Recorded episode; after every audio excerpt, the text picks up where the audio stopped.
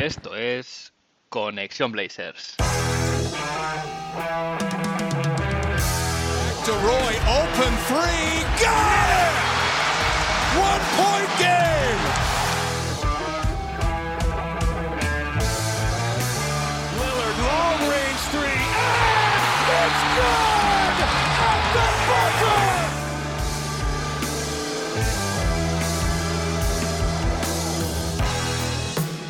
Bienvenidos al episodio 85 de Conexión Blazers.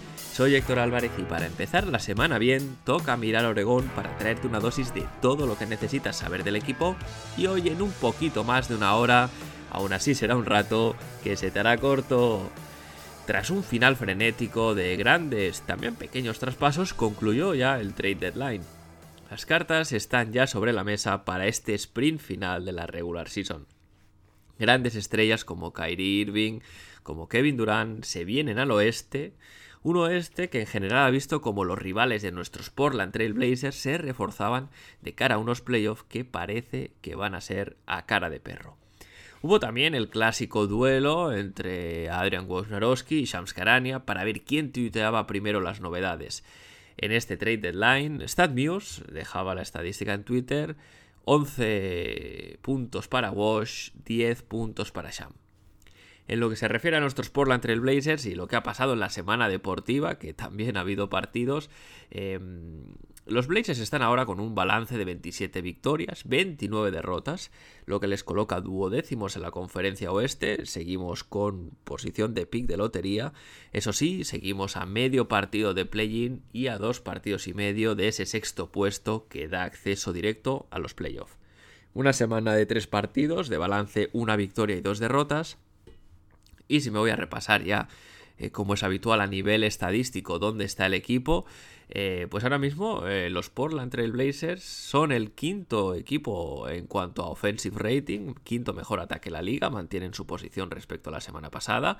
Del mismo modo, mantienen su posición en el ranking defensivo, en el puesto vigésimo séptimo en cuanto a defensive rating.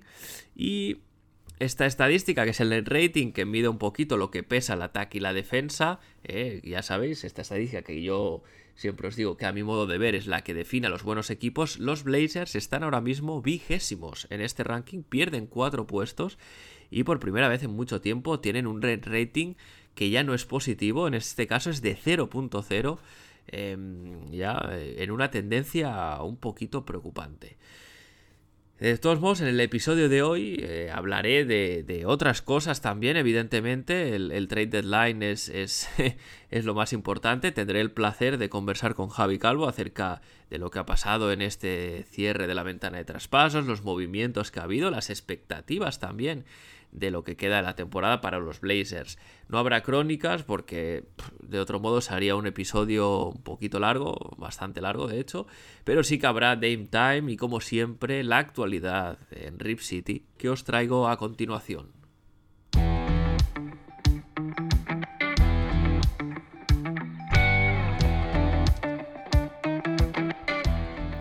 Empiezo como siempre al repaso a la actualidad visitando la enfermería, una enfermería que tiene a Justice Winslow ya en la recta final de su recuperación de este esguince en el tobillo izquierdo de grado 2, eso sí, todavía sin fecha confirmada de vuelta.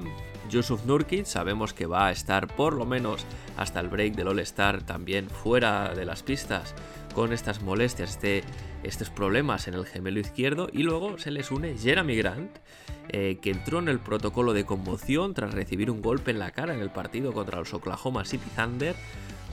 Jeremy Grant no tiene fecha de vuelta, este, este protocolo, pues según el golpe, suele, suele ser eh, dejar al jugador fuera de, de, de, las actividades deportivas durante entre 1 y 4 días, pero de todas maneras ya ha sido, eh, digamos, la franquicia ha informado que es cuestionable para el partido de esta noche contra los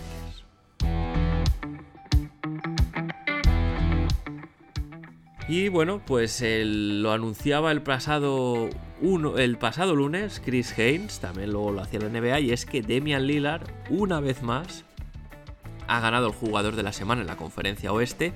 Segunda semana seguida que Dame se alza con este galardón.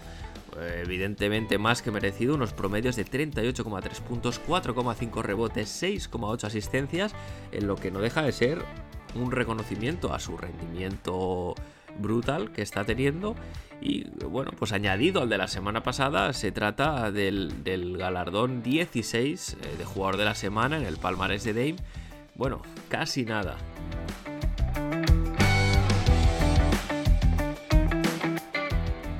Y me voy ahora con cambios en el calendario y es que debido al temporal que hubo hace, hace unas pocas semanas en los Estados Unidos, en, concretamente en la zona de Texas, el partido entre los Washington Wizards y los Detroit Pistons se tuvo que suspender porque los de Michigan no pudieron viajar de vuelta a casa, se quedaron atrapados en, en Dallas, en el aeropuerto. Y debido a esta suspensión del partido, pues ha habido cambios en el calendario eh, que afectan a los Portland Trail Blazers. Al final, este Washington-Detroit se tiene que jugar en algún momento y eso pues afecta a, algunos equipos más. Eh, lo que se refiere a este partido de Portland en eh, el campo de los Detroit Pistons, en Detroit, antes iba a ser el día 7 de marzo, ahora pasará a ser el 6 de marzo y Casey Holdall, periodista de la franquicia que cubre la actualidad de los Portland Trail Blazers, confirmaba que además em, este cambio implica que, el partido contra Detroit pasará a ser el segundo partido de un back-to-back en lugar de ser un partido eh, que iba a ser el primero de un back-to-back. Eh, todo esto en un contexto en que los Portland Trail Blazers por aquellas fechas estarán haciendo una gira por el este y bueno, pues evidentemente estando fuera de casa los back-to-backs eh, empiezan a pesar. Eh, para que os hagáis una idea, también los planes de viaje se ven afectados porque antes los Blazers iban a viajar desde Detroit, perdón, desde eh, Detroit hasta Boston, eh, dos ciudades que están relativamente cerca. ahora con este cambio y, este partido de Detroit jugándose antes, pues básicamente los Blazers pasarán a hacer un viaje de Orlando a Detroit es un poquito más largo, un poquito más inconveniente, pero los jugadores están ya acostumbrados porque ya se sabe que este equipo, por su situación geográfica, siempre es de los que más viaja. Y cambio de tercio totalmente para traer una noticia relacionada con la WNBA. Y es que eh, se confirma que hay posibilidades de que, de que haya una expansión en la WNBA y la ciudad de Portland podría ser una de las candidatas a recibir una, una franquicia de la WNBA. De hecho, hubo una reunión en, la que estuvo Joe Cronin, nuestro general manager, eh, con, más representantes eh, como la comisionada de la, de la WNBA, Kathy Engelbert. Eh, también allí, por allí estuvieron personas y, personalidades importantes del baloncesto femenino en el estado de Oregón, como Kelly Graves, que es la entrenadora del equipo de Oregón femenino, y también eh, Scott Reck, que también es el, entrenador del equipo femenino de Oregon State. Básicamente estuvieron en esta, en esta reunión intentando ver si hay posibilidades de traer eh, a Portland esta franquicia de la WNBA. Hay que recordar esto no es una situación nueva porque Portland ya tuvo un equipo en su momento en la WNBA, las Portland Fire, eh, una aventura breve, pero que bueno, duró tres temporadas en que, los en que Portland perdón, tuvo, tuvo dos equipos de baloncesto. Esto fue, para que os hagáis una idea, entre el año 2000 y el año 2002.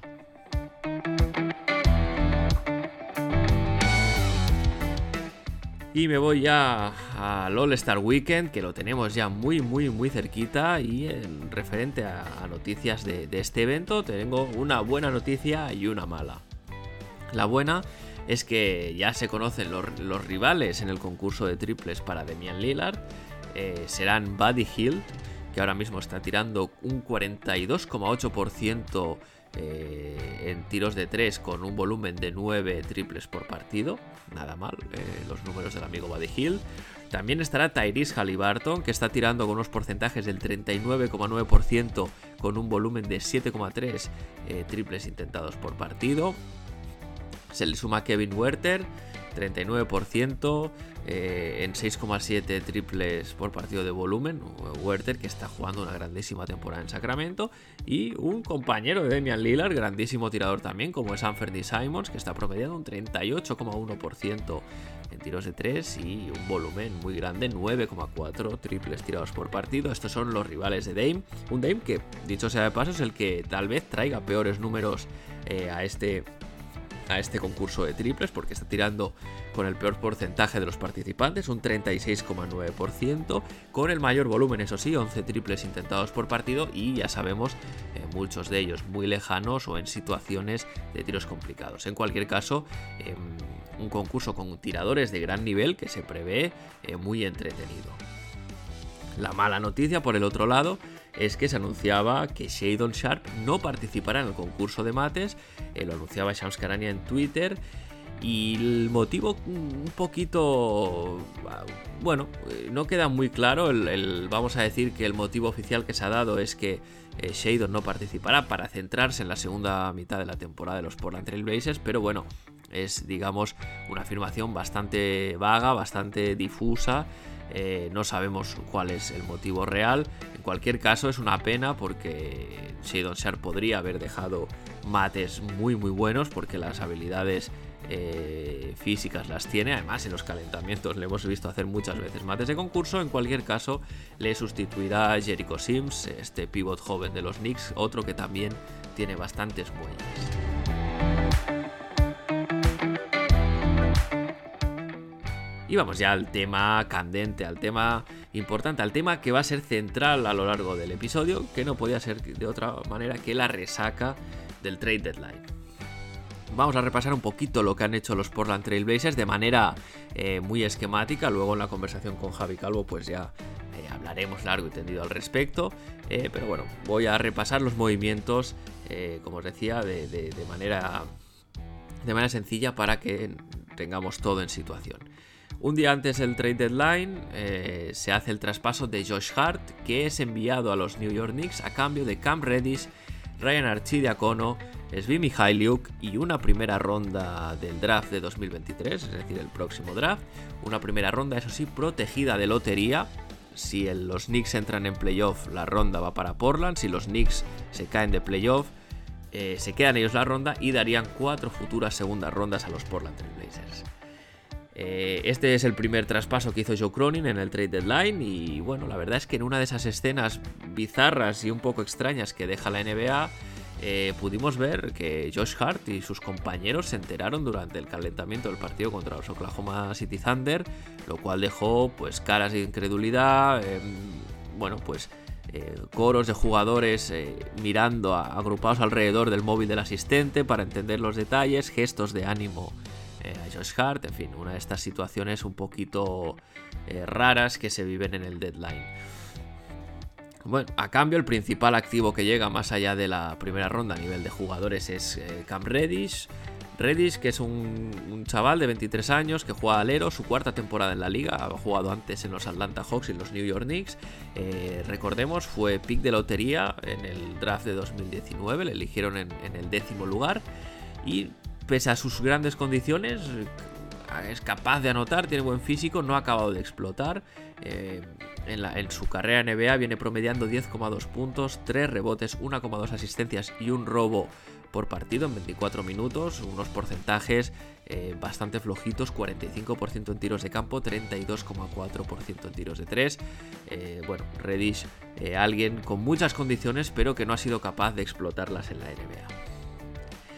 El otro, el otro jugador que llega a Portland, Ryan Archidiácono, 28 años, base, 6 temporadas en su caso en la liga, distribuidas entre Chicago y los New York Knicks.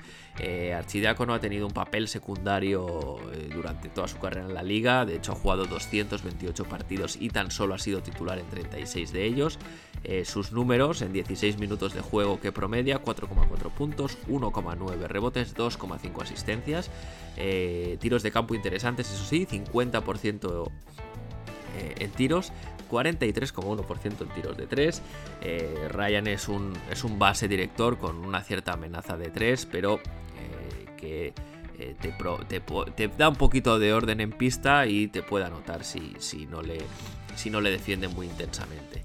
Eh, a, mi modo de ver, este es un buen movimiento porque ya queda muy claro que la franquicia eh, o no iba o no quería pagar a Hart este verano o no le iba a poder pagar. Hay que ver tampoco, sabemos qué pretensiones económicas tiene Josh. Em, por lo tanto, sacar por un expiring una primera ronda que además puede, puede venir porque los Knicks están siendo competitivos y ahora mismo están en buena posición para entrar a playoff, creo que es un buen balance. El siguiente traspaso que se hacía era el de Matisse Thybulle, que llega a Portland a cambio de, dos segundas rondas que se van en camino de los Charlotte Hornets. Este ha sido un traspaso a tres bandas, con, los Sixers también involucrados. Los Sixers, de hecho, que se llevan al mejor jugador de ese traspaso, a mi modo de ver, por lo menos, que es Jaden McDaniels, eh, que se va. Eh, Jalen McDaniels, perdón, que se va a, rumbo a Filadelfia. Hubiese estado bien traer a él, pero en cualquier caso, eh, los Blazers se hacen con Matisse Thybulle, australiano, un especialista defensivo, con ciertos problemas en ataque, eso sí. Em, joven todavía, 25 años, juega de alero, fue el pick número 20 en el draft de 2019 y lleva cuatro temporadas en la liga, todas ellas en los Philadelphia 76ers. Eh, ha jugado Matisse 245 partidos, de los cuales ha sido titular en 78, y unos promedios de 4,4 puntos, 1,8 rebotes, una asistencia y casi un robo y medio tapón en, 20 minutos que promedia. Eh, a nivel de tiros de campo, 45%, 32,5% en tiros de 3. Eh, la clave con Matisse no son tanto los números que promedia, sino los intangibles que te da. ha sido nombrado dos veces para quintetos All Defensive. Con lo cual, esto nos da la idea de, por dónde van sus habilidades. Además, ya se había reportado que era un jugador del agrado de Joe Cronin. Eh, así que, bueno, eh, parece que Joe se trae, se trae un alero que le gustaba a priori y que entiende que puede aportar mucho en defensa. Y el último movimiento que cerraba el, deadline de los Blazers era la llegada de Kevin Knox y 5 segundas rondas a cambio de Gary Payton II, que se va camino de Golden State, el equipo en el que él siempre ha querido jugar. Estas 5 segundas rondas hay que decir que son, bueno, bastante... Hay, que poner las comillas algunas. Eh, tenemos una de 2003, de 2023, perdón, de Atlanta, que realmente es la más la, segunda mejor favorable de las de la que sea Atlanta, Charlotte y Brooklyn, porque esta ronda ya ha dado muchas vueltas. Una protegida segunda de Atlanta de 2024, que solo la recibiremos si es entre el pick 31 y el 55.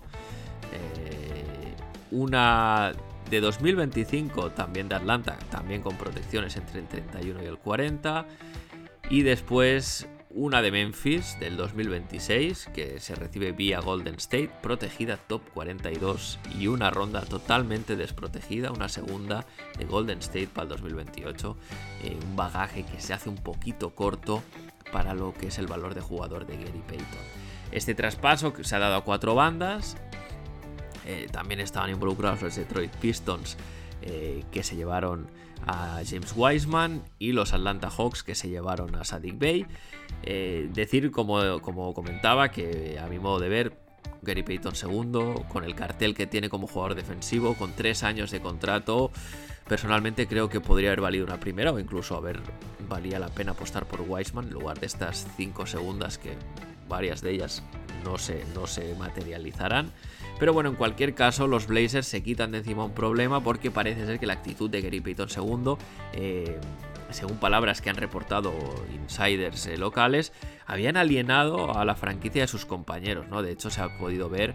Em, bueno, los jugadores apenas han despedido de él en redes sociales, todo bastante frío. Y además es un traspaso que ha traído lío, lío con él, porque Shams reportaba que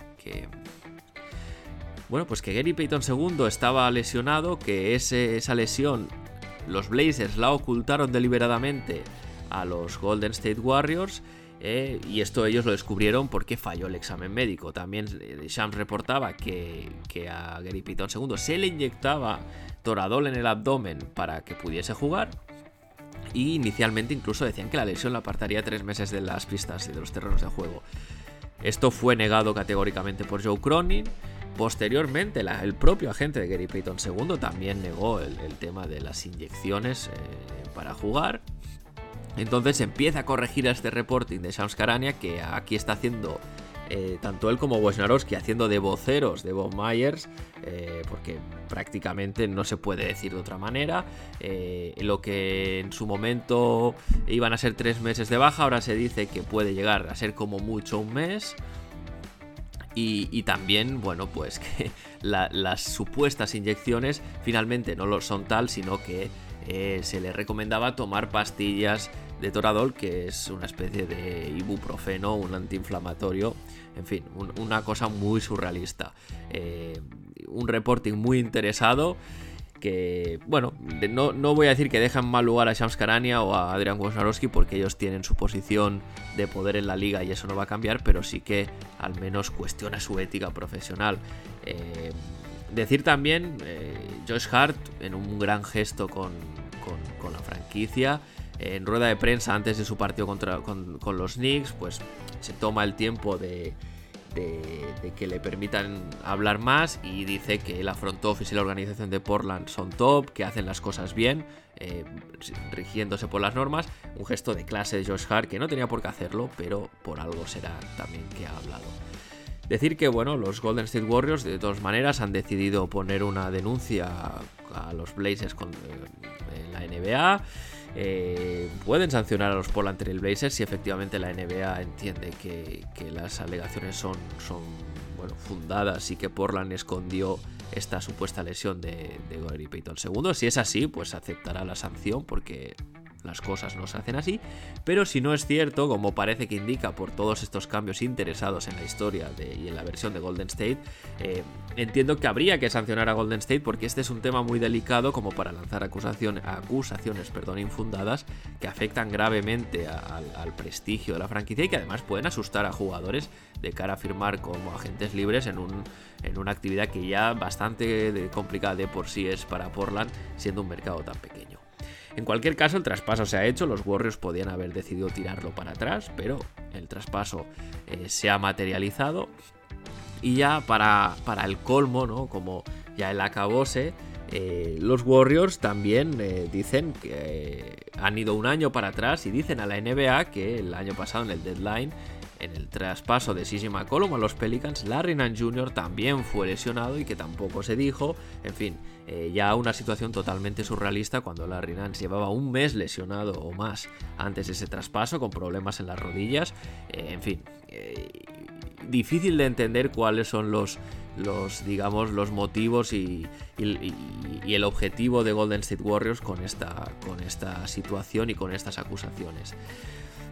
Es, vamos, es, para ser Joe Cronin y no volver a tratar en un tiempo largo con esta franquicia en materia de traspasos.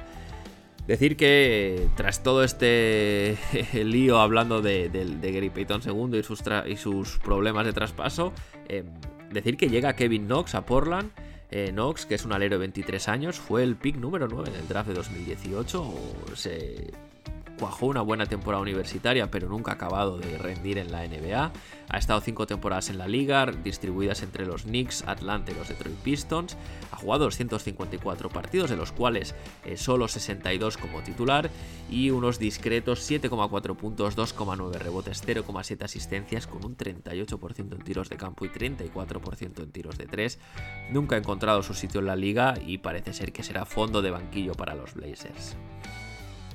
A nivel de dorsales, decir que Cam Reddish llevará el número 5, Matisse Thybulle llevará el número 4, Kevin Knox el número 11 y Archie Diacono el número 51. Y enseguida me voy con la charla con Javi Calvo, pero no sin antes poner música de tributo para agradecer a Josh Hart su tiempo en los Portland Trail Blazers.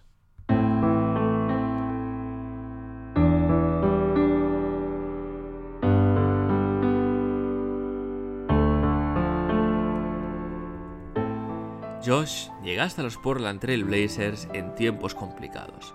Un equipo en demolición y por si fuera poco, con la ardua sensación de tener que ocupar el vacío que dejó la salida de CJ McCollum. Pero en toda esa vorágine te ganaste a la afición desde el minuto uno, gracias a tu sonrisa, tu buen humor y tu esfuerzo en la pista, porque eso no es negociable para ti. como tu propio nombre indica, eres todo corazón y así lo has demostrado desde el principio hasta el final. En los 64 partidos que hemos disfrutado de ti, te hemos visto atacar el aro sin miedo, defender con todo y luchar cada balón como si fuera el último. También te hemos batido, te hemos visto batir tu récord personal de anotación con 44 puntos que enloquecieron al Moda Center allá por marzo del año pasado. También has ganado partidos sobre la bocina, como contra los Miami Heat esta temporada, y has dejado jugadas para el recuerdo. Incluso en tus peores partidos hacia el final de tu aventura en Oregón, nadie podrá decir que no lo dejaste todo en la pista, porque ese eres tú, todo corazón. Ya no eres un trailblazer, pero solo formalmente. Desde tu nueva casa en la Gran Manzana sigues ayudando a este equipo, ya sea en las pistas, ganando para que esa ronda de los Knicks venga a casa, o fuera de ellas. Tu gesto en rueda de prensa alabando a la front office y a la organización dice mucho de ti. Nadie te lo pidió, pero tú lo hiciste. Por eso y por todo, muchas gracias. Ya sabes lo que dicen Josh, once a blazer, always a blazer.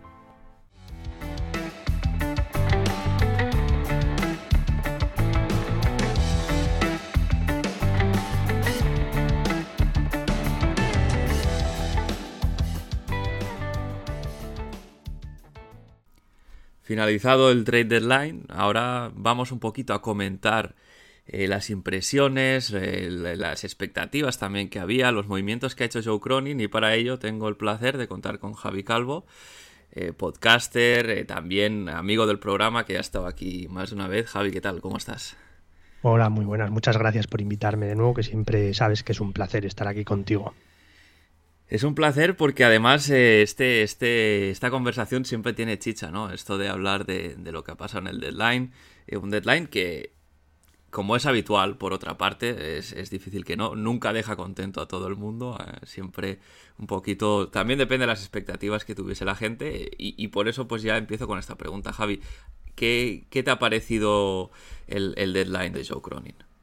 Hombre, en, en caliente, decepcionante porque ves cómo se refuerzan otros equipos que son competencia directa, cómo se refuerzan mucho además y muy bien, y nosotros nos quedamos un poco en tierra de nadie, pero luego según va pasando las horas y vas analizando los movimientos y más en frío sí que tiene sí que tiene cierto sentido lo que ha hecho Cronin, no te puedes volver loco tampoco en en traspasos imposibles o que te eh, hipotequen demasiado a largo plazo y entiendo que ha hecho lo que ha podido.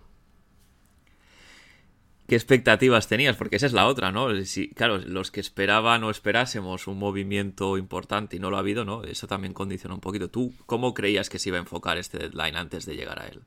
Yo pensé que iba a venir alguien más importante. Y de hecho, con el traspaso de Cam Redis que venía esa primera ronda de, de Nueva York, yo pensé que era para meter en algún otro traspaso o sea, pensaba, me hacía la ilusión de que fuera para ir a por algún otro traspaso que se estaban hablando de los que pedían varias rondas, como podía ser Anunobi, pues decía, pues bueno, una rondita ahí para, para mandarles.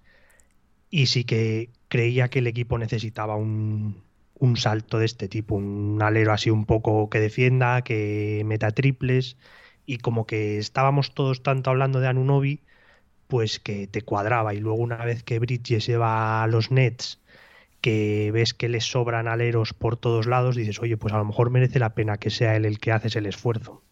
Que parece ser que ha sido Memphis el que lo ha intentado hasta última hora y no nosotros, pero bueno. Entonces sí que te deja esa decepción de que te falta alguien. Sí, de, de hecho se reporta que hasta cuatro primeras rondas llegó a ofrecer Memphis, no sé, yo creo que este es un precio que, que Portland no, no, hubiese estado dispuesto a pagar. Bueno, de hecho, no sé si siquiera si se intentó, ¿no? Pero me parece en cuatro primeras rondas, uff, es, es, un movimiento exacto, exacto. Sí, la, verdad es que este movimiento de Hart, y yo te confieso que pensé lo mismo. Dije, mira, esta primera ronda eh, es un poquito, o, o tal vez para proteger de la nuestra, en el sentido de decir, como la está protegida con Chicago y, en, según qué condiciones la, tienes, no la puedes dar a los equipos, pues bueno, otra primera ronda que ofrecer para este 2020, el draft que empezará en verano de este 2023, pero no, eh, no, no, o a lo mejor era la idea y no se pudo culminar, ¿no? Pero en cualquier caso, Eh, una, una, salida, la de, la de Hart, yo creo que era la crónica una muerte anunciada, ¿no? Sí. Yo creo que a mí me gusta mucho Hart y me gusta la implicación, la energía que ponía, las ganas, pero es verdad que la sensación de bloqueo mental desde hace mucho.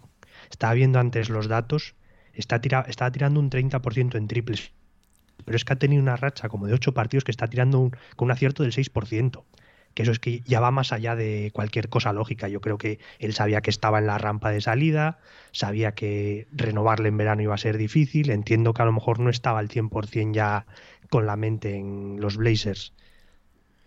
Sí, a mí me, sorprendió mucho el, empezar, porque, a ver, Hart nunca ha sido un tirador excelso tampoco, pero sí que era un jugador que tampoco le podías dejar solo, ¿no? Porque te las, te las podía enchufar. Y, sí que es verdad que le vimos ya durante hace, hace unas semanas ya pasar balones cuando tenía un triple abierto, ¿no? Y se hablaba mucho de este problema de confianza, este bloqueo mental que dices. Y al final la realidad es que al menos la historia que se ha vendido un poco desde la franquicia es que eh, seguramente no se iba a poder pagarle lo que él esperaba en, la agencia libre a finalizar la temporada y claro, pues para, para que se te vaya gratis, pues intentas, intentas moverle. Bueno, por un Cam Reddish que es, uno de esos eternos proyectos, la eterna promesa. No sé si, si tal vez en Portland pueda encontrar su casa, pero bueno, yo creo que haber sacado una primera ronda por él, protegida de lotería, eso sí, pero bueno, eh, los Knicks muy mal se les tiene que dar ahora mismo. Eh, parece que están bien encaminados en la lucha por, por entrar en el playoff. Tiene esta ronda protegida de lotería y un Cam Redis que, bueno, si te sale bien pues tienes un jugador que por posición te encaja y si te sale mal, pues tienes esa primera ronda, ¿no? Al final, hmm. yo creo que es un buen movimiento. Sí, Cam Redis empieza, empieza de cero otra vez. Ha tenido, viene de varias malas experiencias, una mala salida de Atlanta, una mala salida de Nueva York, pero en sus primeras temporadas en Atlanta sí que dio un muy buen rendimiento. Y eh, mientras esté acertado en el triple, será útil mientras sea como este primer partido que ha estado con un 40%, se acerca a ese porcentaje, va a ser útil, va, tiene virtudes y el problema es pues si está fallón, si está también, entra en esa dinámica que ha tenido últimamente, pues habrá que comérselo. Tampoco es una locura de contrato, no, no nos va a hipotecar, o sea que no es... Es una apuesta, una moneda al aire, podríamos decir. Sí, sí. Eh, eh, condiciones las tiene, ¿eh? porque el tipo físicamente es el, el alero eh, prototipo de la NBA, ¿no? Eh, yo creo. Eh, decías, efectivamente, salió mal de Atlanta, salió mal de, los Knicks. Yo quiero pensar que puede, puede ser que aquí teniendo un rol que le vaya mejor, ¿no? Y sí que parece que es de estos jugadores que a lo mejor, no sé cómo decirlo, se creen más de lo que son o que quieren un rol más importante del que se les da, ¿no? En Atlanta tenía la competencia de Andre Hunter, bueno, pero en Nueva York realmente no tenía gran competencia y Cibodó le puso la cruz bien rápido, ¿no? Entonces, vamos mm. a ver, vamos a ver cómo rinde aquí. Yo, mira, por, por, por desear, ¿no? Eh, que, fue, que sea un caso como el de Mark Cannon, que empezó bien en Chicago, se, se, quedó allí mal, en Cleveland, bueno, parece que mejoró, pero no acabó de explotar, y ahora en Utah, en su tercera, en su tercera, en su tercera franquicia NBA, pues ha explotado. No creo que vaya a ser el caso de Redis, que se venga a ese nivel, pero si es útil para la rotación, como tú decías, ¿no? Si mete los triples y aporta cosas, pues hombre, tienes, tienes un alero de más garantías de lo que tenías antes del, del trade deadline, que es el objetivo. Mm. Sí, es, un, perfil que no teníamos, ese mm. tipo de alero. Luego en el siguiente movimiento, eh, un movimiento a tres bandas en el que los Blazers eh, traen a Matisse Thybulle a cambio de dos segundas rondas, movimiento en el que Jalen McDaniel se va de Charlotte también a, Filadelfia por idéntico precio y son los Hornets los que cogen dos, segundas de cada uno de los equipos. ¿Qué te pareció este traspaso? Yo es que soy muy fan de Thybulle, o sea, me encanta. Entiendo que la, la caída que ha ido teniendo en rendimiento y que es un problema y que lo que aporta en ataque es un lastre muy grande, pero es que es de esos, es de esos jugadores que disfrutas viéndolo defender. Es esa capacidad que tiene, esa energía, ese talento, es que es talento puro porque desde que llegó a la NBA el primer día es una cosa impresionante cómo le amarga la noche al rival.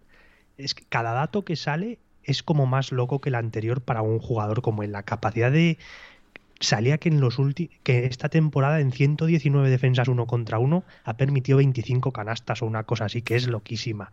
Es el único jugador en dos temporadas que lleva eh, creo que son 150 rebotes, 150 eh, robos y tapones o una cosa así. Es como el prototipo del defensor mm, perfecto exterior. Y nosotros, vamos, ni nosotros ni casi nadie en la NBA tiene un perfil así. La cosa es lo que nos puede dar en el otro lado y que te compense una cosa con, la otra. Hombre, lo, has clavado, ¿no? Es, el tío es eh, especialista defensivo, all defense, dos veces. ¿Qué, qué más quieres, no? Con, con un jugador así. Tiene problemas, como dices, ofensivos. Pero bueno, yo quiero pensar que esto puede ser una especie de, versión distinta de Mo Harkless, ¿no? Un jugador que no era tan bueno defensivamente como Stable, pero era muy buen defensor. Y luego no era un gran tirador tampoco. Harkless era un tipo que tenía sus rachas, pero en general era flojo desde el triple, como lo es Zaibul, y aún así, estando en pista, aportaba con mucho menos talento el que tiene Zaibul, yo creo. Es decir, quiero pensar que puede encajar bien, sobre todo en la primera unidad, ¿no? Em, en una primera unidad donde tienes a Dame, tienes a Anthony Simons y tienes a Jeremy Grant, que están muy finos desde el triple, em, bueno, pues lo que te da en defensa yo creo que puedes vivir con, con lo poco que te da en ataque, porque al final es que necesitamos ese perfil. Se trajo a Gary Payton segundo para tener ese perfil de tipo de jugador que defiende sobre el balón Gary Payton, luego hablaremos más de él, pero puedes, puede salir, puede salir o no salir, depende de los Warriors ahora mismo. Pero claro, te quedabas otra vez sin este defensor eh, sobre, el, sobre el balón que con Zaibul lo tienes, ¿no? Y además con más sentido porque es más alto, eh, bueno, en fin, todas estas cosas que te aporta. Y es verdad que, por ejemplo, contra Oklahoma llevamos eh, sufriendo toda la temporada. Es que no tenemos a nadie, por ejemplo, para poner con Saigilius Alexander y nos destroza cada partido con Zaibul sí que tienes una persona que, tener encima y, exigirle más y que, oye, si mete 40 puntos con él encima, enhorabuena, se aplaude, pero que le cueste, que no parece que le estemos dando gratis el partido. Sí, ¿eh? porque hay que decirlo, si alguien Gilgius Alexander le hizo un hijo a Demian Lillard, le hizo un hijo a Nasir Little, a todos los que estuvieron con él en este último partido, en fin. Es que no, no tenemos a nadie para defenderle. Ese, el perfil que encaja con él no, no lo tenemos. Sí, Nasir Little debería ser esa, ese jugador, pero es que no crees. Yo creo que Nasir Little tiene un problema y es que Billups no le da ningún tipo de confianza a este chico. Entonces, eh, si ya es un jugador que de por sí tiene sus despistes defensivos, porque es muy bueno, es muy físico, brazos largos, pero sí que es verdad que cuando empieza a tener que pasar bloqueos o estar pendiente de ayuda, se, a veces se despista. Pero claro, eh, si tienes ese jugador y no le das la confianza veremos. Eh, yo no sé cómo ves tú este tema, pero a mí me. No quiero decir que me preocupa, pero sí que me extraña. Me extraña lo, de, lo de Billups con, con Asir Little. Porque además es que desde que volvió de la lesión, sobre todo, está jugando muy bien.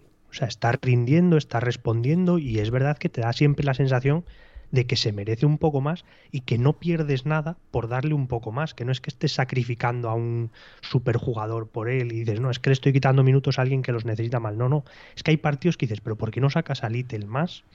No, no es entendible fácilmente.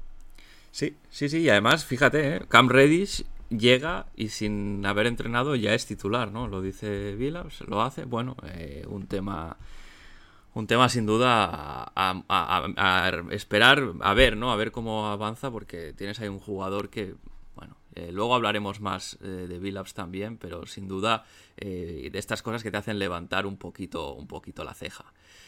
Y luego, pues para redondear este trade deadline, o bueno, para finalizarlo, según como lo mires, el traspaso este a cuatro bandas, que básicamente eh, Golden State Warriors envía a Wiseman a Detroit, eh, Detroit envía a Sadik Bay a Atlanta eh, y Portland envía a Gary Payton II a, Golden State a cambio de cinco primeras, cinco segundas rondas, perdón, no primeras, cinco segundas rondas.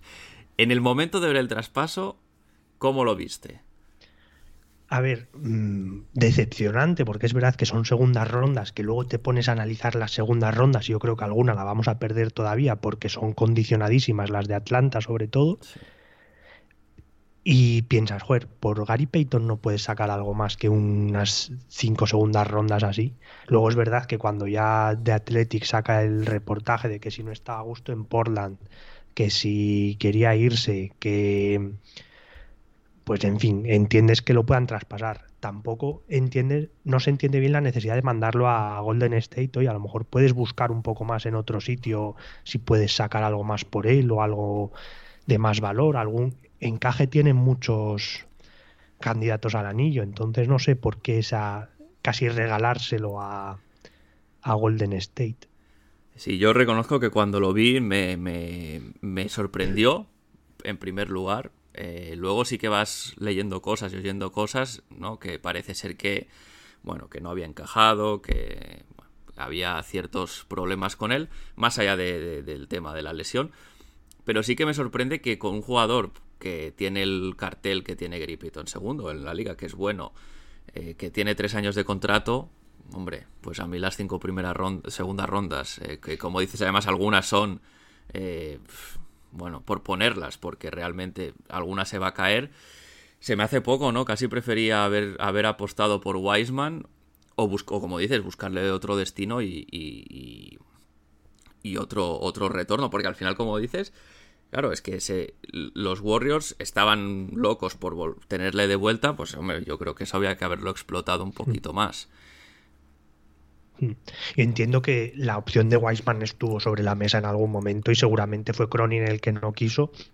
Y a ver, Wiseman es, es arriesgadísimo, ¿eh? porque es un rookie de segunda, una segunda elección que tiene un contrato alto, debe estar casi a la par que el de Peyton, y está verdísimo, verdísimo tiene un potencial enorme, pero ha evolucionado muy poco desde que llegó a la NBA. Y entiendo ese miedo de decir, joder, apostar por él. Ojo. Sí, yo ya te digo, es más que nada porque creo que estas segundas rondas tienen un valor cercano a cero, porque la realidad es, sí que es verdad que Joe Cronin dice que quiere, que era un poquito acumular activos para traspasos, eh, que ya serán de cara a la off-season en verano, pero yo empiezo a mirar atrás y los traspasos por jugadores importantes, nunca hay segundas rondas en el sitio. Es decir, las segundas rondas en este deadline sí que es verdad que se han regalado como los caramelos en la cabalgata de Reyes. Eh, todo el mundo iba tirando segundas rondas para arriba y para abajo. Pero la realidad es que si tú ves los traspasos importantes, no hay nunca segundas rondas. Eh, estabas hablando de primeras rondas, estás hablando de, de swaps de primeras rondas y estás hablando de jugadores. Eh, entonces, no sé yo hasta qué punto el tener esta. Suponiendo que pudiésemos capitalizar estas 5 segundas, ¿qué te van a traer de vuelta, no? Pues no creo que si, que si por ejemplo, te lanzas en verano por Anunobi y te piden eh, tres primeras, decir, no, te doy dos primeras y cinco segundas. No creo que eso sea lo que haga decantar la balanza a nuestro favor, ni mucho menos. No, está claro, está claro, sí.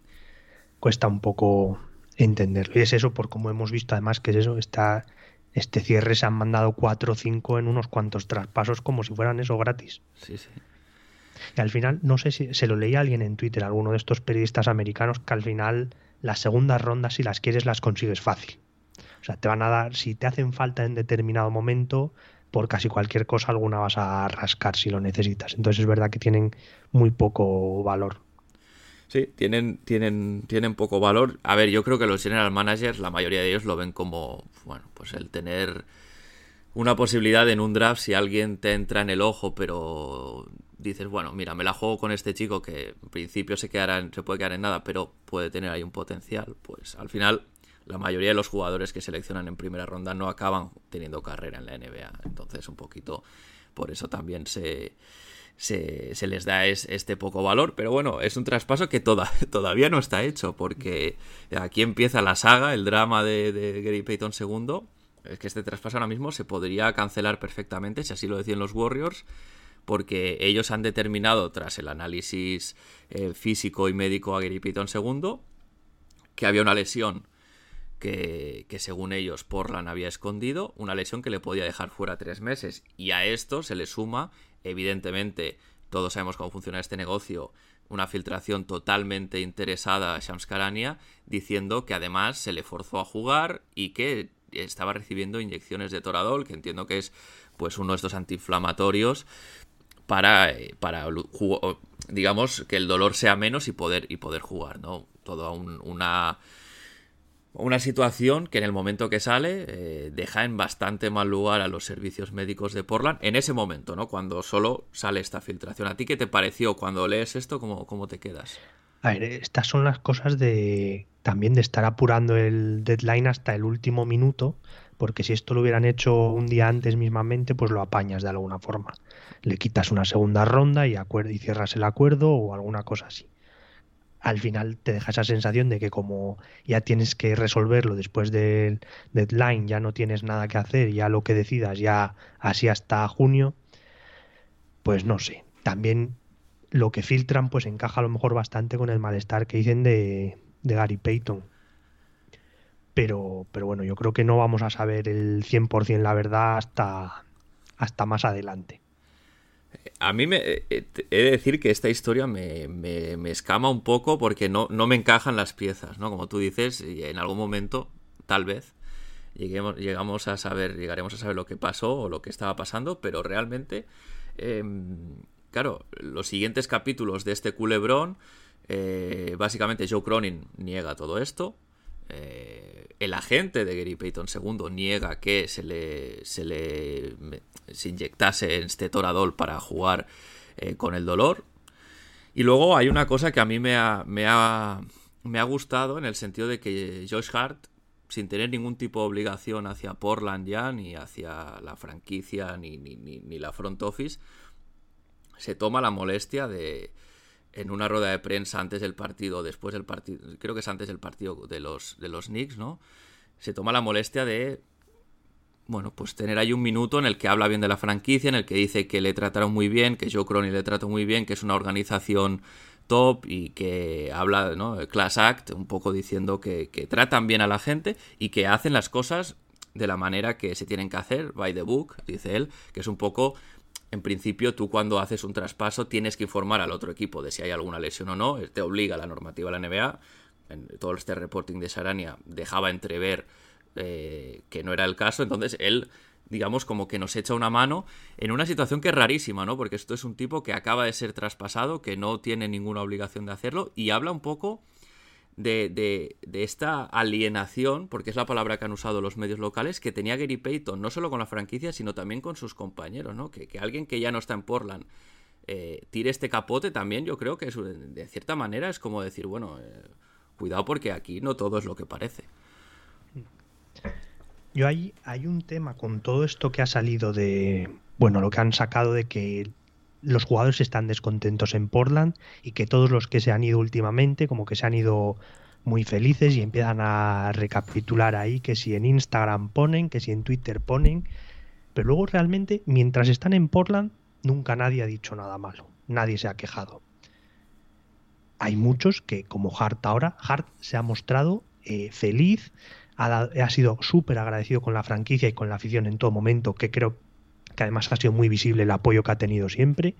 Pero claro, CJ McCollum ha tenido algún problema en Portland realmente, como para que me saques que le dio like a un post de Larry Nance, que no sé qué. Mm, es que no hay esa sensación en ningún momento. Entonces no sé cuánto hay de verdad y cuánto hay de un poco de, echar mierda, que al final ya sabemos cómo funcionan los Charania y WoW de turno y los intereses que tienen, que parece que están aquí por informar y no, detrás hay unos intereses también que hay que tener en cuenta es que el, eh, ya eh, a este nivel, yo siempre lo digo, eh, Sharania, Wojnarowski, más que periodistas, son mercaderes de noticias, porque ellos al final tienen, tienen las fuentes y, todos hemos visto aquel tuit de Wojnarowski en el momento que se, que se echó a Neil Olshey, hablando de, bueno, pues que iban a hacer... ¿no? Los general managers intentaron hacer como una especie de sindicato para protegerse de este tipo de acciones por parte de los propietarios, era un tuit que en aquel momento obedecía por todos los favores, ¿no? Y en este caso lo que decías también me extrañó porque lo tuitea, tuitea también eso Jason Quick, que es el periodista de Athletic que cubra la franquicia, es el periodista tal vez con más repercusión que cubra la franquicia. Y claro, Jason Quick era un tipo que era muy cercano a Neil Olshey porque era básicamente su fuente de información. Y ahora, no sé si es que este tuit o esta información responde a un, interés informativo real de decir o no, es que esto pasaba, o simplemente que se le ha cortado el grifo, esta front office, eh, pues a lo mejor no es tan cercana a él y también, ¿no? Lucha por su interés de es complicado, es complicado y además y es complicado en una manera que aquí lo único perjudicado eh, es la franquicia en el sentido de que toda esta información es un poco aquello de, bueno, difama, difama que algo queda, ¿no? Y como mm. tú decías, eh, pues no, no, no, si lo analizas caso a caso, no todo es así. No, no, no, es que hay algunos que no te entran en la cabeza y dices, no, a mí no me digas que McCollum estaba descontento en Portland, no me mientas. Y no me digas que Hart se ha ido muy contento a Nueva York, que a lo mejor sí que se ha ido muy contento, porque oye, es una oportunidad, un equipo que va bien, pero no estaba descontento en Portland de ninguna manera. Entonces, claro, te, hace dudar sobre todo lo que te cuentan.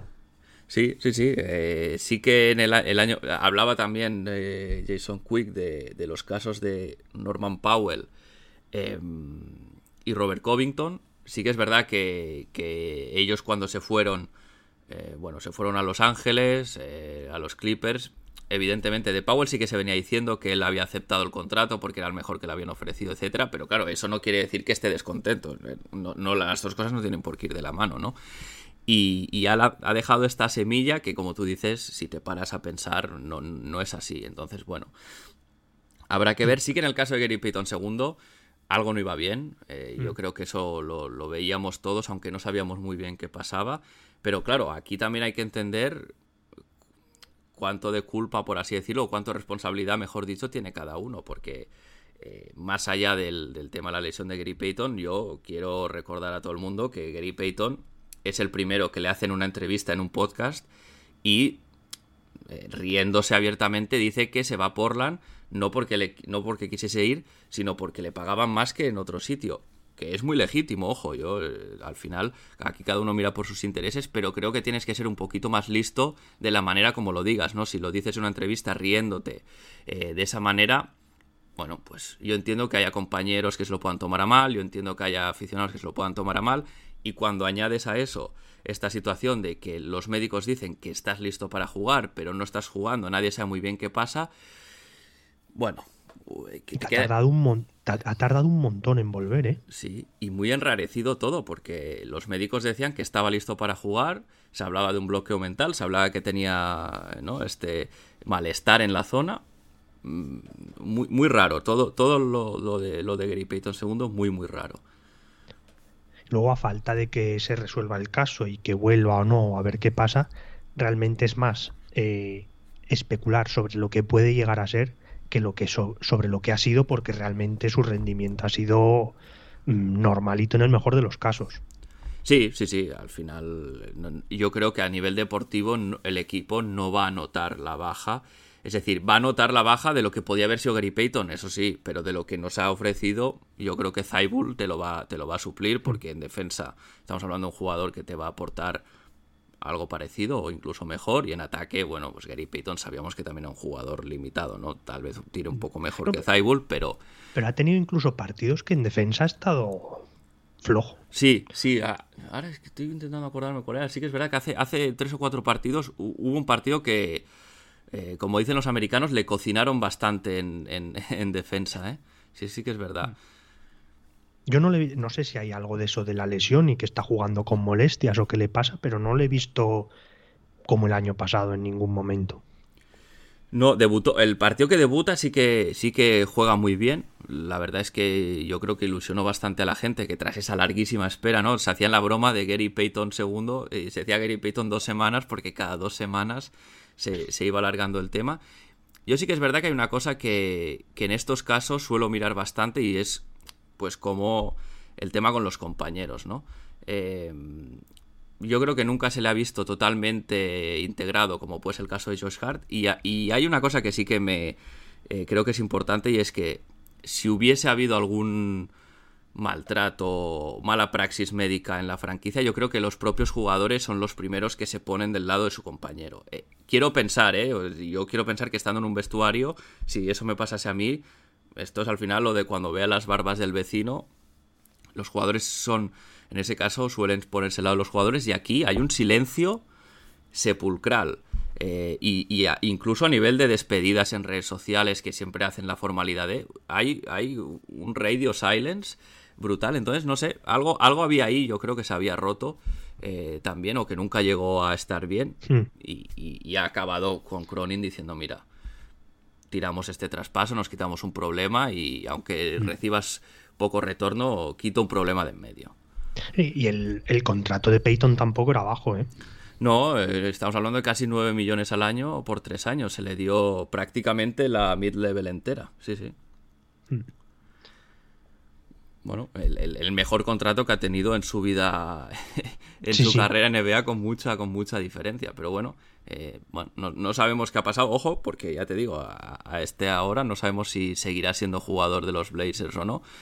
Eh, él ya, este último partido con Golden State, ya ha estado sentado en el estadio al lado de Bob Myers, del general manager. Quiero pensar que eh, lo mejor sería que se, que se lleve adelante el traspaso y ya está, ¿no? Porque después de todo este. después de toda esta movida, tenerlo otra vez en casa, uf, No, no iba mal a ser asunto. fácil. Mal asunto, mal asunto.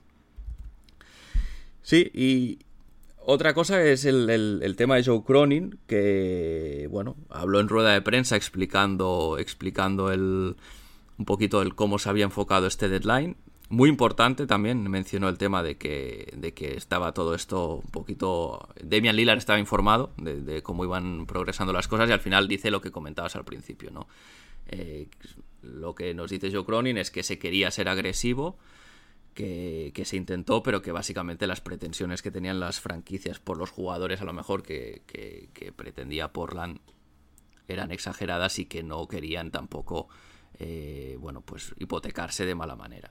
Eh, Así que, bueno, sí que creo que ahora de cara a la siguiente ventana de traspasos que empieza en verano, el equipo está en una situación buena, mejor que si hubieses hecho un mal movimiento por desesperación, pero claro, nadie te garantiza que en verano el, el percal no sea el mismo, que a eso sea la jungla y que tengas que sobrepagar sí o sí.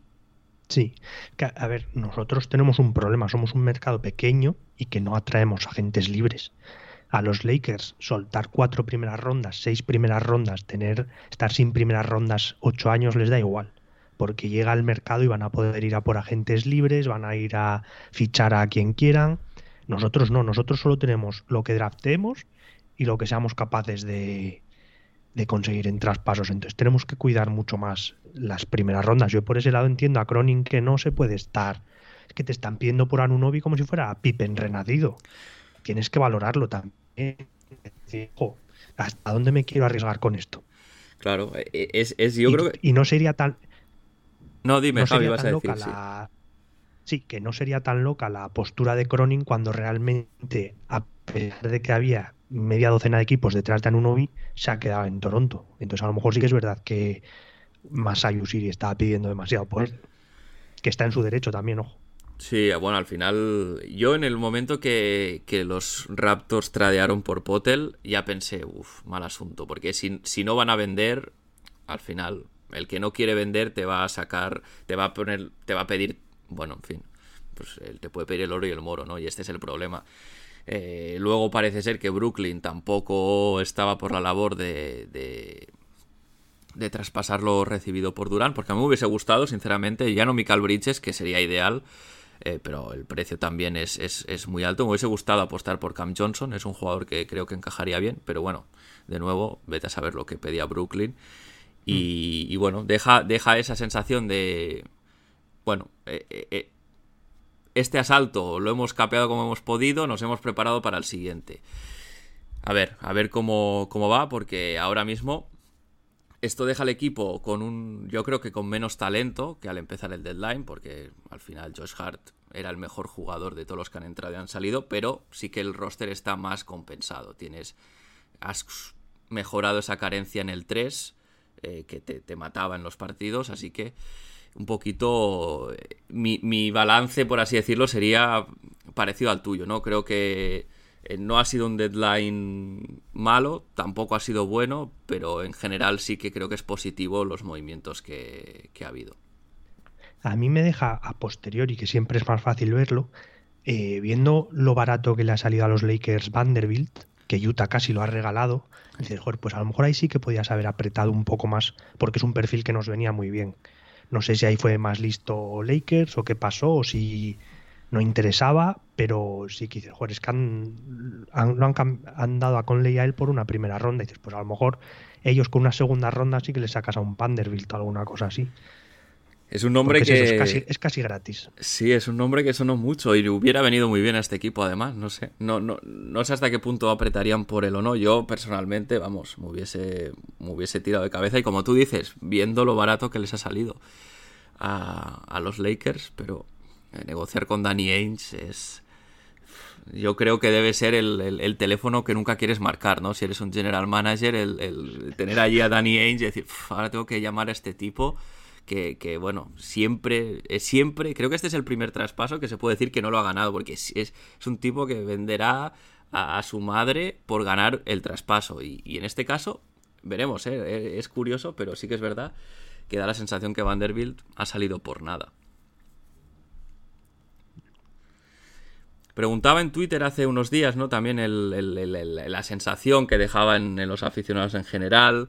Eh, bueno, Dani Sierra decía que viendo lo que han, lo que han, cómo se han reforzado otros equipos, pues que ahorrar eh, para el próximo movimiento en verano y la renovación de Grant, pues puede, puede tener sentido. Em, por ejemplo, Cachafeiro Carrañaca eh, hablaba de que él no lo ve tan bien, ¿no? Dice que como no tengamos la suerte que Shadon Sharp explote o tengamos muy buena suerte con la ronda de este año, pues que no hay, no hay gran solución. Eh, Jordi Martínez, eh, shout out Jordi, amigo del programa también, le ha parecido un deadline correcto. Tiene razón, no había realmente eh, assets para mucho más. Y bueno, el tema de Peyton, pues quitarte un problema, ¿no? él, lo dice como un acierto rectificar pronto en un fichaje que se ha demostrado equivocado desde el inicio. luego también en línea con lo de Gary Payton II, ¿no? La Open McKenkelé dice que le sorprendió esta salida de Gary Payton para mal. No cree que haya una, un balance entre las entradas y las salidas y que se mejore el equipo. Pero bueno, eh, veremos. Habla de una moneda al aire. Entiendo que eso también un poquito un comentario en línea con, lo que puede ser Cam Redis.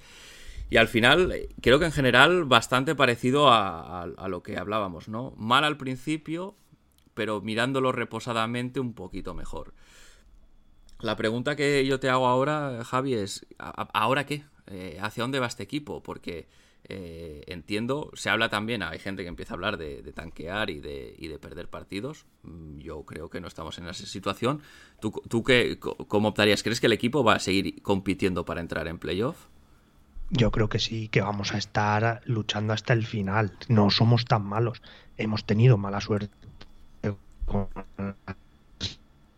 lesiones en Eubanks de titular bastante porque Nurkic no está, se está perdiendo bastantes partidos con el lastre que eso supone. Llevamos sin, eh, sin Winslow un montón de tiempo.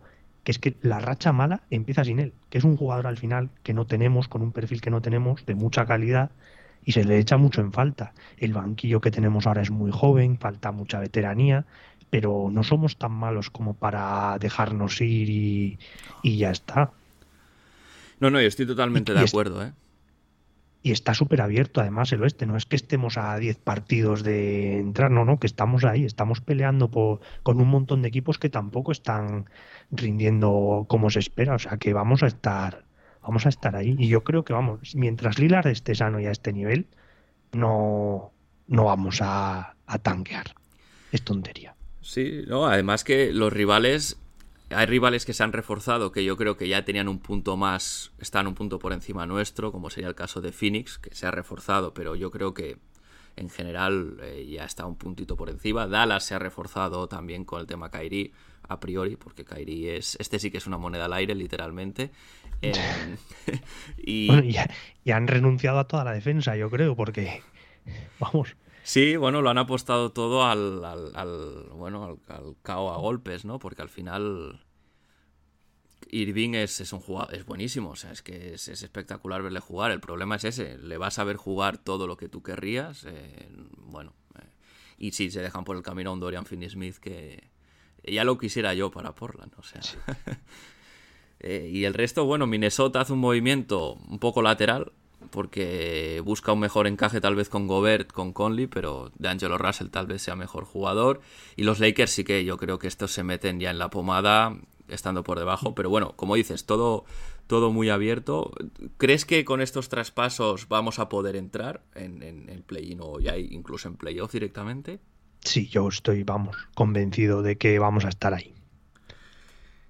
Yo creo que con Lillard no puede ser de otra manera. Hmm. Y además también haciendo la reflexión, ¿no? Yo creo que el, dejarse ir ahora, aparte de que Lillard no, no, lo, no lo permitiría o no estaría de acuerdo con ello, creo yo, ¿eh? quiero pensar por lo menos. Hay un tema clave que es la renovación de Jeremy Grant. ¿Cómo lo convences a un tío para renovar si no intentas competir, no? Porque al final lo de poner la zanahoria de no, no, en el próxima ventana de traspasos lo intentaremos, eso puede ser una de Eternum que nunca se, se dé la situación. Entonces, yo creo que tiene todo el sentido competir. Em, se habla mucho de esta primera ronda que tenemos, le debemos a Chicago eh, este año que está protegida de lotería, por lo tanto si el equipo entra en playoff se la daríamos a Chicago y si no nos la quedaríamos, pero claro, estamos hablando de una primera ronda que además está protegida hasta el 2029, con lo cual eh, a efectos prácticos te bloquea todas tus primeras rondas hasta ese año mientras no se la entregues a Chicago, algo que para los traspasos te mata. Entonces, bueno, yo no creo que la ronda de este año sea tan relevante, más habiendo pescado la de los Knicks, ¿no? Entonces sí que creo que se va a intentar competir, pero bueno, eh, veremos a ver cómo funciona el equipo porque, bueno, el último, el, penúltimo partido, muy bonito, se gana los Golden State Warriors, pero el último contra los Thunder se vuelve a ver este equipo que se le apagan las luces. Sí, es... Eh, eh, veníamos de unas semanas un poco competitivas y de repente como que recuperas todo lo malo las pérdidas otra vez, que son desesperantes porque es que no son pérdidas, son pérdidas tontísimas muchas veces. Inexplicables en un profesional que hagas esos pases que hacen a veces, esas pérdidas que hacen en salida, que coges un rebote y nos lo quitan, que pasa muchísimo. De no estar, no sé si es que no están concentrados, si no están, no sé cuál es el problema, pero son errores inexplicables en un equipo competitivo. Pérdidas en saque desde banda, ¿eh? Que, que para mí esto es ya lo último. A veces incluso después de tiempo muerto, no sé, yo es que si fuese entrenador me querría me querría arrancar los pelos. Es decir, eh, no puede, no, no tiene ese lujo, pero es que yo me, me, volvería loco porque es que no, no, no, es no ha sido una acción aislada y como tú dices, son pérdidas que se van dando, que se, parecía que se estaba yendo en la buena dirección. No sé, me, me dejan muy me cuesta mucho explicar el porqué o entender el porqué, sobre todo. Mm. esto. Es, como, es como lo de los comienzos de partidos, que es verdad que vamos dos o tres un poco mejor, es que empezamos todos los partidos mal, mal, con unas, unos parciales en contra siempre, que estás en el minuto 4, en el minuto 5, 10 abajo, constantemente, inexplicable. Sí, inexplicable. Eh, es que yo quiero pensar, todos los partidos se preparan, hay un scouting report siempre en el que porque al final, de la manera que funciona la NBA, generalmente eh, los asistentes eh, se, reparten los distintos equipos, entonces los estudian, estudian a todos los jugadores y todos los jugadores eh, de Portland y de todos los equipos, vaya, reciben una información de los asistentes de decir, pues mira, este jugador le gusta tirar en esta situación o siempre eh, prefiere pasar a tirar. No, es, es, exhaustivo, a veces hasta el punto de decir, no, no, dale la izquierda porque cuando reciben esta situación siempre se va por la derecha, un poquito para que los jugadores sepan a qué atenerse. Las sesiones de vídeo, es decir, toda esta preparación que entiendo que se hace porque al final, bueno, sería, para mí sería inconcebible que no fuese así, pero claro, sales con un plan al partido y da igual, es que da, igual lo que prepares porque al cabo de cinco minutos como mucho hay que pedir un tiempo muerto porque ya estás 10 abajo, ya tienes que remar todo el partido, remar a contracorriente, claro, eso también eh, ya no es solo un tema de, la ventaja que tienes que jugar mejor que tu rival durante más minutos, sino que mentalmente es muy cansino, ¿no? Siempre ir por detrás. Eh, no sé, es, una cosa que a mí e, e, es, eh, no me gusta, me frustra y creo que a los jugadores también. Mm. Sí, es, y es, es no sé dónde está la solución, la verdad. Entiendo que parte del entrenador que tiene que, que hacer un poco más. O sea, el paso de Billups de momento está siendo un poco decepcionante también porque no se le está viendo soluciones a los problemas. Es que ahí, está, ahí está el tema. Creo que cada vez más ojos miran a, a A mí me, me, yo reconozco que me frustra mucho verle ver los partidos con las manos en el bolsillo muy bien. En muchas ocasiones sensación de que no sabe bien qué hacer, eh, de, verse superado, no pide tiempo muerto muchas veces cuando toca, eh, a veces lo pide tiempo, rotaciones también muchas veces mm, desde nuestro punto de vista, ojo, eh, cuestionables. Eh, en fin, ¿no? Muchas decisiones que, da la sensación que el entrenador está ahí un poco para ayudar a los jugadores y yo en el caso de Billups no veo que, sus decisiones vayan en esa dirección. Evidentemente no son decisiones que abiertamente perjudiquen al equipo porque eso, bueno, en fin, no estaría sentado ahí, pero sí que es verdad que parece que la manera que él entiende las cosas no se traslada luego eh, a, la, a, la, pista de manera que ayuda al equipo. Tú... Y que, y que ya lleva año y medio aquí. Ahí está, ahí está el tema. Es decir, el primer año se le pudo dar un poquito de gracia, ¿no? Primer año de entrenador jefe, poca, bueno, ninguna experiencia, Demian Lillard lesionado, pero ahora ya, eh, bueno, en algún momento hay que empezar a exigirle, ¿no?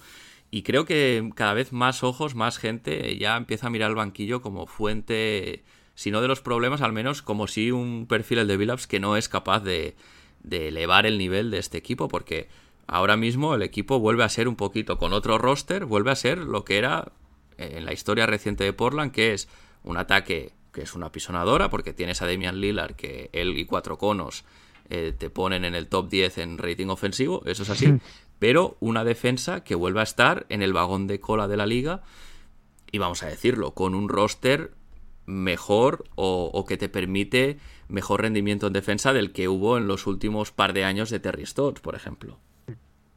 Sí. Eso es lo inexplicable. Sí, mira, Nico Donato me dejaba un comentario en Evox que creo que resume bastante bien, ¿no? Él, me decía que, que respecto al tema del deadline, ¿no? Sharp y es una opción de superestrella, Simons también, un tío de futuro. Y pone el, acento en, en ¿no? Porque él dice que cree que el tema eh, lo tienen que conseguir un entrenador que haga de estos jugadores, eh, pues esto, ¿no? Una estrella que, que, finalmente estos, estos jugadores que también vienen en la segunda ronda, como él menciona a Reed, eh, los puedas desarrollar y él no ve capaz a Chansey Billups de, hacer esto y yo debo decirlo, yo tampoco. Eh, no sé cómo lo ves tú a largo o a medio ya a largo plazo. Es que no, no se ve una apuesta clara por ninguno de ellos. Va como haciendo pruebas un poco a ciegas. Porque ya Barry Walker, por ejemplo, que medio rinde siempre, no le da continuidad. Sharp aparece y desaparece mm, sin mucho sentido tampoco, no es que veas, no, es que está abajo y lo quita y lo mete, no sé, no. Y luego, con el quinteto no ha jugado nada en ningún momento. Hemos estado en una racha malísima de mes y pico y ha seguido insistiendo en la misma idea que no funcionaba sin tocar nada. No le ves una apuesta y después, mira, cambia algo, apuesta por SAR más minutos, apuesta por una cosa diferente, por la que sea, aunque sea muy loca, pero algo diferente. Sí, y luego pues eso, ¿no? Nasir Little un poquito en el ostracismo. Creo además que el único jugador que realmente sufre las consecuencias de su mal juego es Yusuf Nurkic. Es el único jugador al que en algún momento lo ha sentado cuando ha tenido noches de esas frustrantes de Nurkic. Pero es el único, porque hemos visto partidos de Anthony Simons donde no la metían en la piscina. Eh, bueno, que hablar de Josh Hart. Eh, Drew Eubanks es el jugador que es, ¿no? Pero parece que sí que es verdad, él está muy ceñido a este quinteto, a estas rotaciones. Y, de ahí no, no, lo saques, ¿no? Hart ha tenido partidos que ha jugado 30 minutos y es que no veía Aro de ninguna de las maneras. A lo mejor merecía la pena poner a Sharp o Nasir Little que venían jugando bien desde el banquillo y no lo ha hecho, ¿no? Todo por seguir este patrón suyo. Sí, Simon Saida que efectivamente te dices, ostras, siéntale un rato que hoy no está.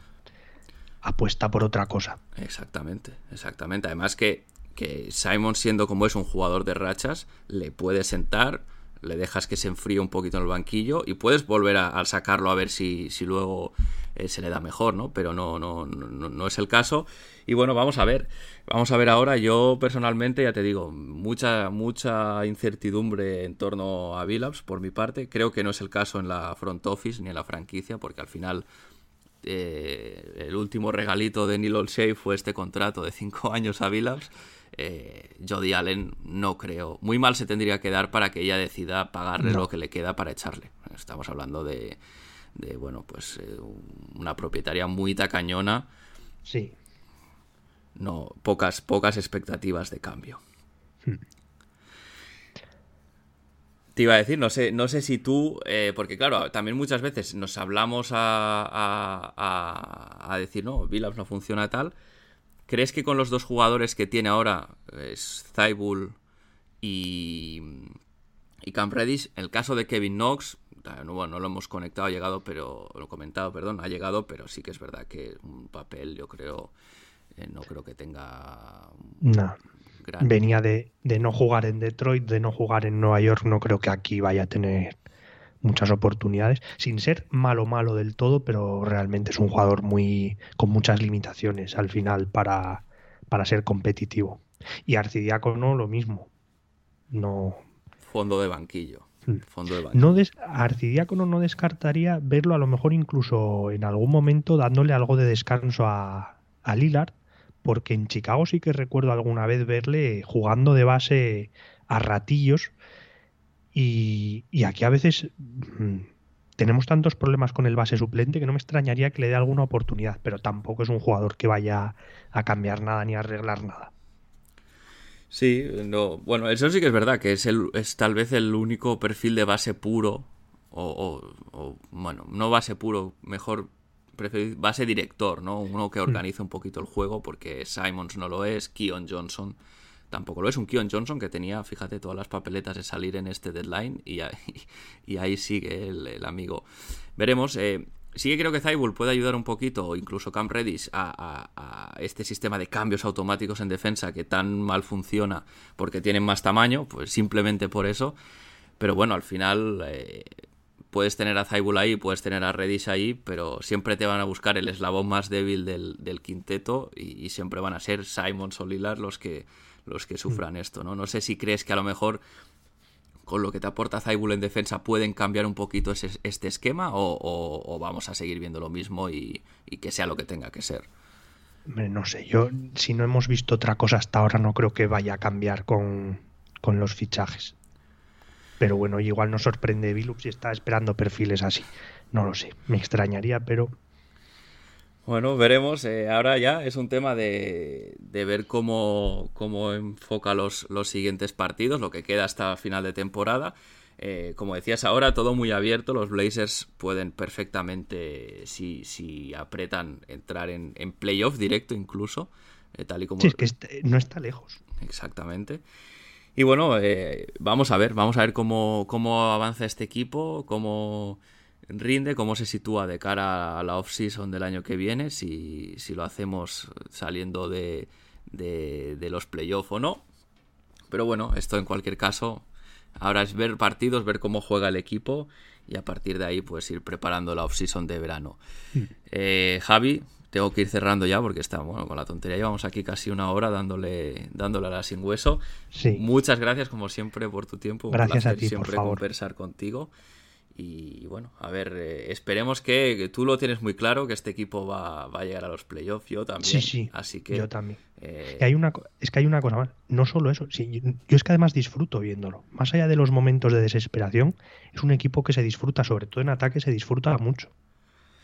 El, factor de Mian Lillard, ¿eh? Es, una cosa. Es, no, no, no yo creo que no lo decimos suficiente. ¿eh? El nivel al que está jugando este chico es. Es, bueno, en fin, eh, eh, impresionante, ¿no? mejor año tal vez de, su carrera y ya, es mucho decir. Y eso, nada más, Javi, como te decía, gracias por tu tiempo y espero que la próxima vez que, que hablemos, ¿no? Pues podamos decir, mira, veíamos que este equipo iba a entrar en playoff y sí que finalmente así fue. Muchas gracias. Muchas gracias a ti, un saludo. Ladies and gentlemen, it's Damian Lillard. Nine tenths left. A three wins the series. It's Lillard. He got the shot off. Lillard. Lillard for the win. Yes! Lillard fires. Oh, are you kidding me? At the horn. Lillard. This is for the win. Damian Lillard! How dare you! Y el mejor, una vez más, es Damian Lillard. Sigue siendo el faro que guía a estos Portland Trail Blazers y también el que mejor desempeño tiene en la pista y por ello se le trae aquí como el mejor jugador de la semana y ganador del galardón Dame Time. En esta semana de tres partidos, Damian Lillard en 36 minutos de juego ha promediado 33 puntos, 5,3 rebotes, 8,3 asistencias, un robo por partido y unos porcentajes un poquito flojos como el estado de los Portland Trail Blazers, pero aún así al alcance de pocos con este volumen, eh, un 44% en tiros de campo y 33,3% en tiros de 3. Llega la hora de la verdad, el último tramo de la temporada, y podemos decir con garantías que Dame lo afronta a un gran nivel. Ahora también a exhibirse en el All-Star y traer alegrías para casa.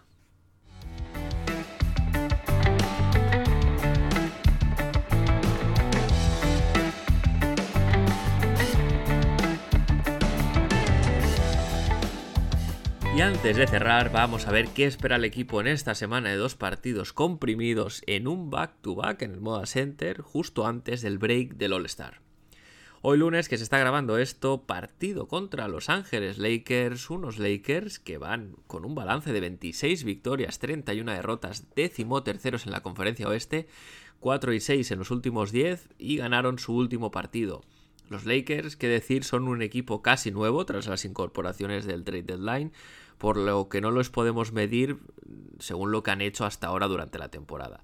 Son sin duda un equipo mejor, un rival directo además, por lo que la victoria es importante para mantener el tren de play-in y play-off y alejarles a ellos un poquito más. Seguro que tras la última derrota y el, numerito de Patrick Beverly, Dame tenía este partido entre ceja y ceja, ahora toca que conserve esa motivación. Los Lakers contarán con D'Angelo Russell, Malik Beasley, Jared Vanderbilt y Mobamba, las nuevas incorporaciones, y LeBron James es duda por una lesión en el tobillo. Eh, claves y cosas a tener en cuenta por nuestra parte, y es decir que sin Nurkic eh, por parte de los Blazers y con Anthony Davis, Vanderbilt y Mobamba en Los Ángeles Lakers, la desventaja de tamaño en la zona será muy grande. Además, Josh Hart ya no está para rebotear, así que eh, trabajo extra para todos los demás jugadores en ese aspecto en un partido que también verá el debut de Matisse Thybulle con la camiseta de los Blazers. Y al día siguiente, martes, back to back, partido en casa contra los Washington Wizards, unos Wizards que tienen ahora mismo un récord de 26 victorias, 29 derrotas, novenos en la conferencia este, 7 y 3 en los últimos 10, dos victorias seguidas. Em, en fin, los números no mienten, los Wizards vienen en una buena racha, aunque hay que decir que los Blazers los ganaron recientemente. Eh, cosas a tener en cuenta por parte de Portland, yo creo que el factor clave de este partido es de nuevo Kristaps Porzingis y la defensa que plantee Chansey Billups será muy importante, ya que, bueno, sabemos que Porzingis, por, por su físico y sus habilidades, es un jugador que puede encontrar ventajas tanto por dentro, con jugadores como eh, los pequeños, incluso Drew Eubanks, como por fuera, ¿no? Según su par. Así que por favor, Billups, no pongas más eh, bases a defenderle, no se lo pongas tan fácil. Vamos a competir este partido contra los Wizards. Y con esto cierro el episodio por hoy. Eh, si tenéis algo que decir sobre el podcast, alguna propuesta, comentario, algún tema que queréis que trate, eh, no dudéis en contactar, eh, lo podéis hacer a través de los comentarios en iVoox, lo podéis hacer eh, a través de la dirección de correo del podcast, conexionblazes.gmail.com, también en el Discord de la comunidad de Back to Back y, como no, en Twitter, en arroba conexionblazers.